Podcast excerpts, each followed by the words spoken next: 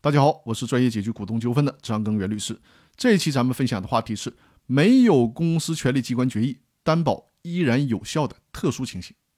在九民纪要中，最高法院列出了几种特殊的情况，也就是说呢，即便是债权人知道或者应当知道没有公司的股东会、董事会决议，也依然认定担保合同符合公司的真实意思表示，担保合同有效。那这几种情况分别是：第一种。公司是以为他人提供担保为主营业务的担保公司，或者是开展保函业务的银行或者非银行金融机构。第二，公司为其直接或者间接控制的公司开展经营活动，向债权人提供担保。第三，公司与主债人之间存在相互担保等商业合作关系。第四，担保合同系由单独或者共同持有公司三分之二以上有表决权的股东签字同意。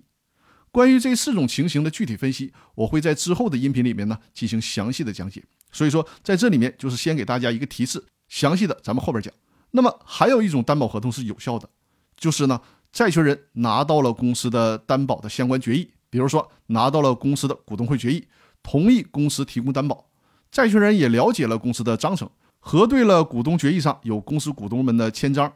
但事后才发现这个决议居然是伪造的。签名不是股东本人签的，盖章呢弄的是萝卜章，仿真度很高。那在这种情况下，债权人已经尽到了必要的刑事审查的义务，因此呢属于善意的相对人。所以说，根据表见代理的规则，这种担保依然可以认定为是有效的。那本期的音频就分享到这里了，这也是春节之前的最后一期音频。那我和我的听众们呢辛苦了一年，春节假期好好陪陪家人，好好的放松一下。公司法大爆炸的更新也将在春节假期之后继续进行。那在这里提前给大家拜个年，祝大家在新的一年里身体健康、财源广进、恭喜发财。我们春节之后再见。